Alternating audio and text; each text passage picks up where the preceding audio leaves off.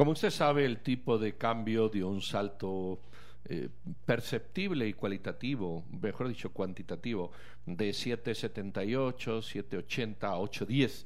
Y justamente esto supone eh, un, impacto grande cuando se habla de números elevados. Vamos a escuchar la nota de don José Manuel Patzán para luego pasar a hablar con nuestro entrevistado. Reportero con criterio.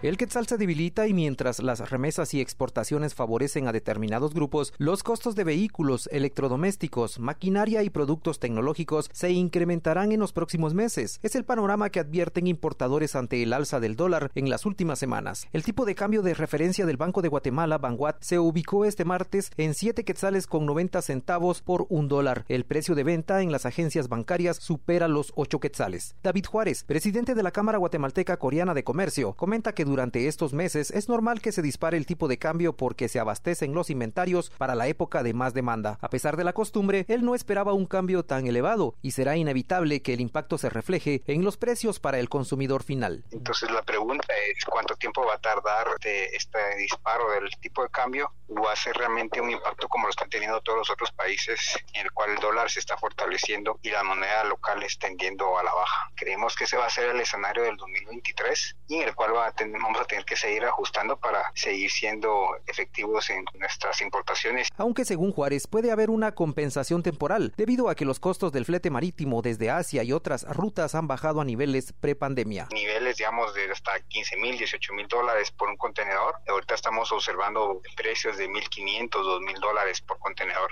Algunas rutas, de, sobre todo el Pacífico, por la falta de demanda, han estado cerrando rutas, las navieras. Entonces, eh, la pregunta es qué tanto se a mantener estos precios. En un panorama más alentador, Juan Pablo Carrasco, presidente de la Cámara Guatemalteco-Americana de Comercio, considera que aunque habrá impacto, es un problema estacional. Este aumento en el dólar pues viene a requerir que hayan pues ciertos manejos por parte de la banca central que permitan pues mantener una estabilidad en el mismo. Nosotros creemos que este aumento en el valor del dólar pensamos que se va a corregir eh, antes de que termine el año. Creeríamos que pues son ajustes que se están dando ante los fenómenos económicos que se han estado viviendo a nivel mundial. La Cámara de Comercio de Guatemala emitió un comunicado que califica el alza en el precio del dólar como injustificado y no responde a un comportamiento estacional, puesto que en septiembre de 2019, 2020 y 2021 se mantuvo estable en un promedio de 7 quetzales con 72 quetzales por dólar también afirma que, aunque Guatemala cuenta con reservas monetarias internacionales por más de 21 millardos de dólares de manera injustificada, las autoridades del Banco de Guatemala retiraron del mercado 3.6 millardos desde 2020 y de enero a la fecha han extraído 1.3 millardos de dólares por medio del mecanismo de compra por acumulación de reservas monetarias internacionales, lo que provoca que el tipo de cambio sea inestable. El vicepresidente del Banco de Guatemala, José Alfredo Blanco, aseguró en conferencia de prensa que el comportamiento en el tipo de cambio es estacional y no anormal, ya que en esta época tiende al alza por la demanda de divisas para las importaciones de fin de año. David Casasola, analista del Centro de Investigaciones Económicas CIEN, explica que cuando se fortalece el dólar, los beneficiados son todos aquellos que tienen ingresos en dólares y gastos en quetzales, como quienes reciben remesas y los exportadores. José Manuel Patzán, Radio con Criterio.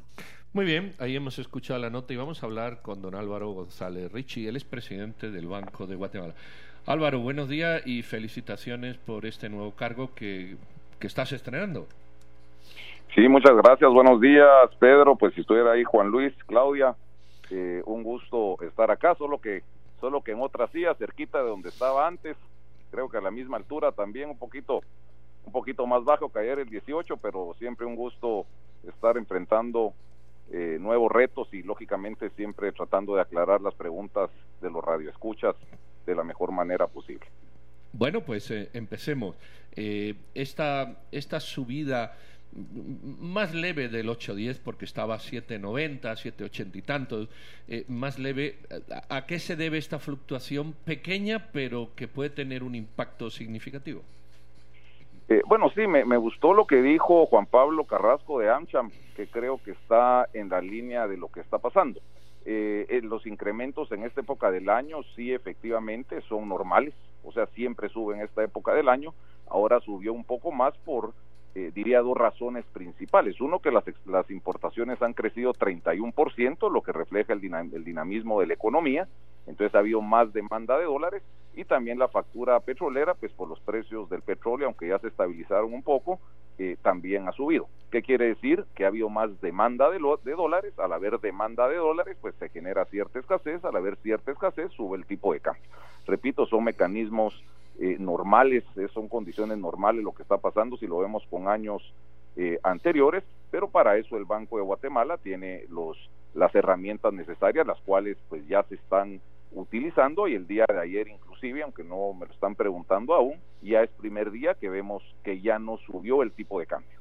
Ya vemos nosotros que la curva, por así decirlo, ya se estabilizó eh, y eso pues se debe a los mecanismos que el banco utiliza para mantener el tipo de cambio estable. ¿Cuál es el tipo de cambio con el que amanecemos hoy? Es 7.91233.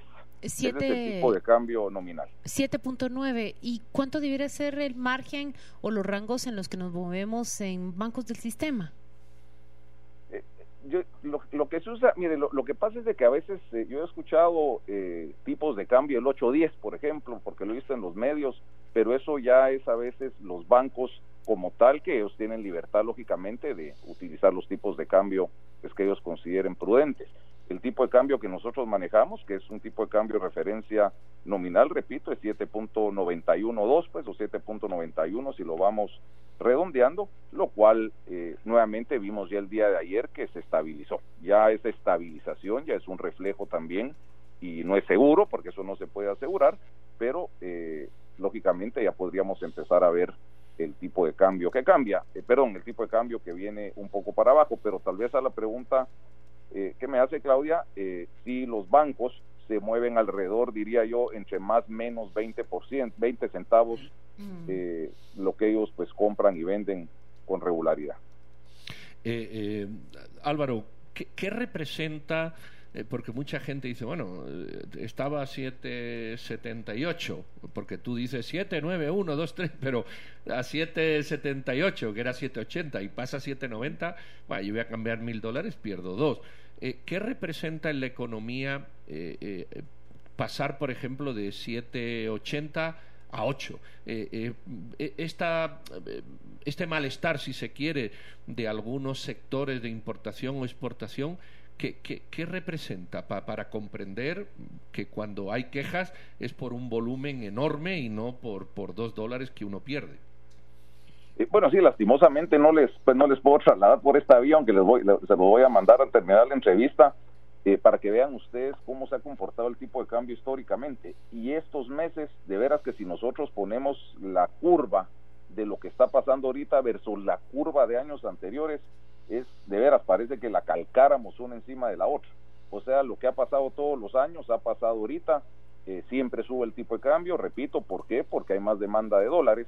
Eh, otra vez no es no es ninguna sorpresa. Qué es lo que representa pues lo que ha representado todos los años que la demanda de dólares pues hace que sube el precio. Pero repito eh, yo inclusive pues hay una entrevista que salió hoy en un medio de comunicación donde también pues dice básicamente lo mismo que dijo Juan Pablo Carrasco son temas estacionales son temas de que hay un crecimiento en las importaciones de que la factura petrolera pues de, de petróleo y sus derivados ha subido.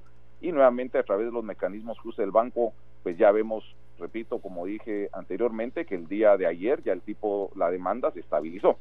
O sea que sí es Álvaro, ¿y cómo reaccionas? ¿Y cómo reaccionas a, la, al comunicado de la Cámara de Comercio o a la preocupación, deberíamos decir, de la Cámara de Comercio? Sí, lo que pasa es de que creo que están obviando la otra parte de la moneda en ese comunicado porque están diciendo que se retiró del mercado, por ejemplo, 1.300 millones, no tengo el comunicado enfrente, 1.300 millones de dólares del mercado, pero no se dice que inyectamos 1.100.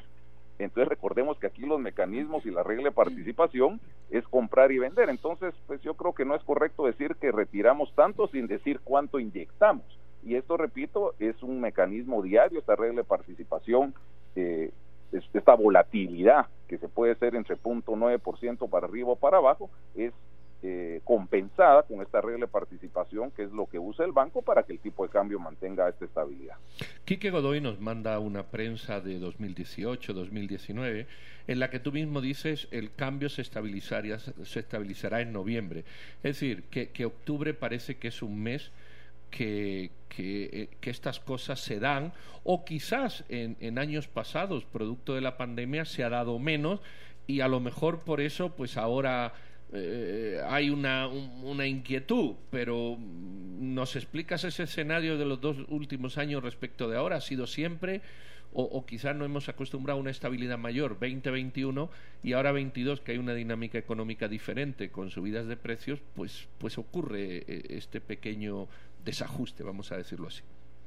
Eh, bueno, sí es interesante lo que dices, Pedro, porque en el 2020, por ejemplo, sí se utilizó un mecanismo que se llama participación discrecional dentro de los tres mecanismos que usa el Banco Central para mantener la estabilidad del tipo de cambio. Este mecanismo, cuando hay golpes abruptos, por así decirlo, en el tipo de cambio, recordarán ustedes en el 2020 y en el 2008, algunos de nosotros, pero vámonos tal vez más temprano al 2020, cuando subió el tipo de cambio alrededor de 20 puntos en un día, se utilizó este, este mecanismo de participación discrecional. Eh, lo que dice Quique, por ejemplo, es, cabalmente lo que estoy tratando de trasladar. Eh, todos los años generalmente pasa lo mismo porque recordemos que ahorita toda la eh, demanda de dólares para traer la mercadería para época de fin de año, que son épocas fuertes, pues vemos nosotros que la gente de alguna manera y las empresas pues están requiriendo dólares y nuevamente al haber esa demanda de, de dólares sube el tipo de cambio. Aparte Álvaro, ¿y cuántas, cuántas pérdidas, cuánto acumula en pérdidas el Banco de Guatemala por, por tratar de mantener el tipo de cambio? Bueno, interesante porque también eh, esas, o sea, no, no hay pérdidas tanto por el tipo de cambio. Diría yo que tal vez de lo que te estás refiriendo son las deficiencias netas del Banco Central, que lo que tenemos nosotros inclusive, bueno, perdón, ahora me dejo cambiar, no soy ministro de Finanzas, me, cambio este lado, lo que quedó en el presupuesto para el próximo año son 54 millones de quetzales, que eso eh, yo ya hablé también a Comisión de Finanzas porque generalmente todos los años pues retiran esa cantidad. Ahorita eh, lo más importante es que esos 54 millones de quetzales que están ya dentro del presupuesto se paguen porque otra vez es el costo de la estabilidad por así decirlo eh, y con eso nosotros iríamos pues ya no acumulando más deficiencias netas que son temas pues estructurales históricos que hay que empezar a regular. Álvaro, acabas de decir algo bien relevante, es que pasaste de ministro de Finanzas a presidente de, de la Banca Central. ¿Vos habías hecho carrera en la Banca Central? Bueno, no, eh, pues como ya ustedes eh, saben y no quiero robar tiempo diciendo mi, mi, currículum, yo estuve 20 años, la mitad de ellos en la banca nacional, otros 10 años como vicepresidente Citibank que es en la banca privada internacional. Después estuve también como diputado al Congreso de la República 2012-2016. Después estuve como consultor en el BID y en el Banco Mundial. Después como ministro de Finanzas, como ustedes saben, presidente del directorio de la SAT, miembro pues de Junta Monetaria por casi tres años. Sos el primer presidente del Banco de Guatemala en mucho tiempo que no ha hecho carrera en el Banco de Guatemala, ¿verdad?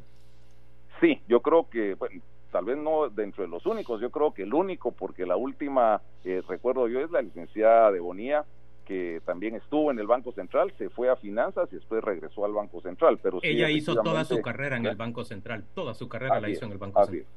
Ah, y Lizardo Sosa, eh, recuerdo que también tuvo esa oportunidad. Muy bien, pues muchísimas gracias Álvaro por la explicación. Queda queda sustentada ahí y, bueno, pues no, no, no, nos modifiquéis mucho el cambio.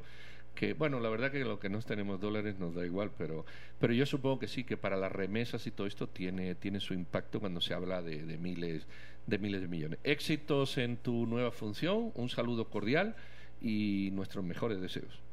Muchas gracias, Pedro. Eh, Juan Luis y, Claudia, siempre a la orden, de veras, eh, hay que vender este, esta macroeconomía, hay que darla a conocer, pues hay que salar también la prudencia a toda la población, esto es estacional, el Banco Central pues tiene todos los mecanismos para seguir manteniendo la estabilidad económica y ese crecimiento que otra vez, eh, al haber tanto crecimiento económico, que es lo que estamos viendo ahora en las importaciones, es que sube el tipo de cambio, pero que se queden tranquilos que esto pues irá ir regresando a la normalidad, así como la inflación en los próximos meses. Muy bien, saludos, gracias. Muchas gracias.